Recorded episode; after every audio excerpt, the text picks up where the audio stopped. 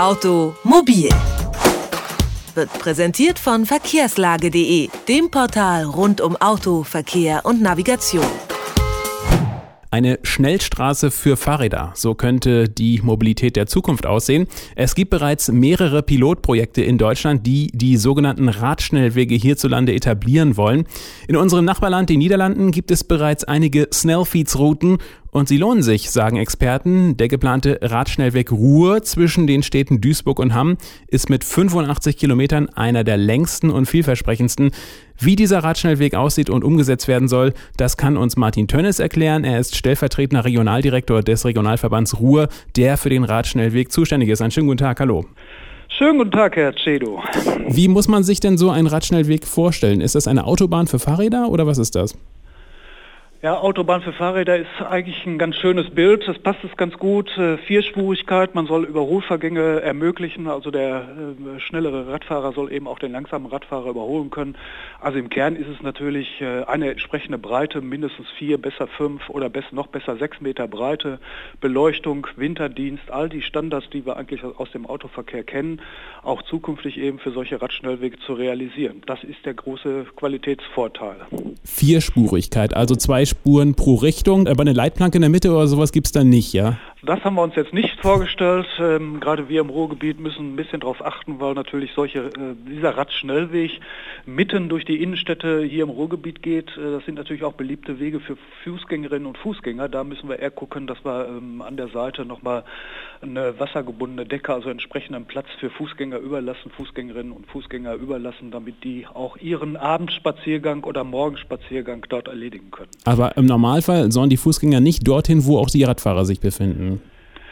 Ja, wir machen ja zurzeit im Auftrag des Bundesverkehrsministeriums eine sehr große Untersuchung, eine Machbarkeitsstudie zu diesem Projekt Radschnellweg und das ist schon eine der zentralen Fragen. Ich habe nicht die Absicht, um den Radschnellweg äh, meterhohe Zäune zu bauen, sondern das ist eine urbane innerstädtische Lage und das sind, und das wissen wir aus unseren anderen Radwegeprojekten, das ist nicht der erste Radweg, den wir bauen, aber es ist unser erster Radschnellweg, den wir bauen, dass diese Wege eben auch sehr intensiv von Fußgängerinnen und Fußgängern benutzt werden, auch im, ja, geradezu auch zum Spaziergang abends. Es sind landschaftlich sehr schöne Wege teilweise.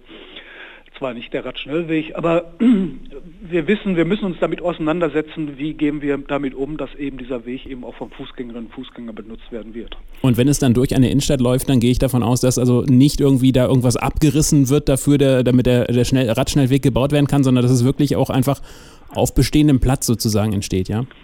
Ja, das ist der große Vorteil äh, unserer, unserer ehemaligen alten Struktur, Montanindustriestruktur, also mit Stahlwerken und Kohle. Wir haben äh, eben ein, eine Vielzahl von alten ba Bahntrassen, die wir für, für, den Bau solcher Radwege benutzen äh, können. Und gerade für, auch für den Radschnellweg Ruhr, eine ehemalige Bahntrasse, Rheinische Bahn heißt sie, ähm, die eben mitten durch die Innenstädte hier im Ruhrgebiet läuft, äh, zumindest von Duisburg am Rhein bis an die Stadtgrenze von Bochum. Äh, in Bochum und Dortmund müssen wir ins bestehende Straßennetz gehen, aber eben es soll keine Neubautrasse realisiert werden mhm. im klassischen Sinne. Auf einer Auto, Autobahn, also auf der klassischen Autobahn sozusagen, da gibt es ja Mindestgeschwindigkeiten. Also auf dem Radschnellweg, höre ich raus, äh, soll es die nicht geben oder ist es so, dass man irgendwie schon mit einer gewissen Zügigkeit dort vorangehen muss? Ja, der große Vorteil natürlich, wenn man sich auf einer ehemaligen Bahnstrecke bewegt, man fährt absolut sicher, ampelfrei und das ist der große Qualitätsvorteil, den wir äh, mit diesem Radschnellweg Ruhr-Projekt realisieren wollen. Störungsfrei vom Autoverkehr für die Radfahrerinnen und Radfahrer absolut sicher. Man kann auch mit den Kindern auf diesem Radschnellweg fahren, äh, weil wir uns nicht im Straßenraum bewegen, sondern überwiegend auf einer ehemaligen Bahntrasse und wir fahren sozusagen über die Hauptverkehrsstraßen des Autoverkehrs drüber hinweg. Hm. Und es gibt keine Mindestgeschwindigkeit. Also wenn die, ich sage jetzt mal, die ältere Frau da mit 10 Stundenkilometern lang fährt, sie ist auch willkommen. Nein, es gibt keine Mindestgeschwindigkeit mehr. Was wichtig im Zusammenhang mit dem, mit dem Thema Radschnellwege ist, ist einfach die wachsende Bedeutung äh, von Pedelecs, also der äh, Fahrräder, die mit einem Elektromotor ausgestattet oder mit dieser elektrischen Unterstützung ausgestattet sind. Ich glaube, das ist die Mobilität der Zukunft. Das wird unsere Städte nochmal dramatisch verändern. Das betrifft nicht nur das Ruhrgebiet, das betrifft, glaube ich, alle Städte äh, dieser Welt. Ähm, Entfernungen zwischen 10 und 15 Kilometer werden mit dieser technischen Unterstützung einfach auch für das Fahrrad erreichbar Und wir wissen, dass ein Großteil auch aller Autofahrten schon nach fünf Kilometern wieder zu Ende ist. Ob es der Weg zum Arbeitsplatz ist oder zum Einkaufen. Wir wissen, dass nahezu 80 Prozent auch aller Autofahrten im Grunde genommen nach fünf Kilometern schon zu Ende sind. Das heißt, wir sehen da auch große Verlagerungspotenziale in der Zukunft auf das Fahrrad. Und das zeigen auch unsere Untersuchungen. Wir gehen davon aus, dass wir täglich bis zu 50.000 Pkw-Fahrten pro Tag auf das Fahrrad verlagern können mit diesem Projekt Radschnellweg Ruhr. Also ein Mittel gegen den Stau im Ruhrgebiet sozusagen. Ja, das verweist ja auch wieder auf die ähm, holländischen Kolleginnen und Kollegen. Die Feed-Snellrouten, die in Holland geplant und gebaut werden, sind auch Bestandteil äh, des Stauvermeidungsprogramms in Holland auf den Autobahnen. Es geht wirklich darum, attraktive Radwege zu schaffen, damit Menschen vom Auto aufs Fahrrad umsteigen und damit auch einen ganz wichtigen Aspekt äh, zur eigenen Gesundheitsförderung tun.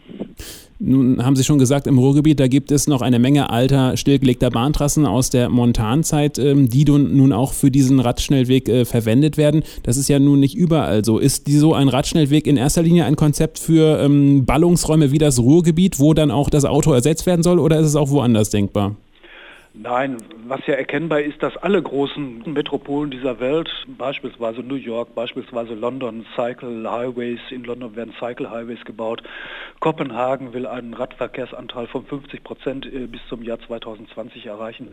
Alle großen Metropolen setzen auf das Fahrrad als ein wichtiges Verkehrsmittel der Zukunft und begeben sich daran, auch solche Konzepte zu erarbeiten über Radschnellwege, über Vorrangrouten für den Radverkehr, Entlastungen auf den innerstädtischen Straßen zu erreichen. Davon profitiert ja auch die Wirtschaft, wenn die Straßen weniger belastet sind.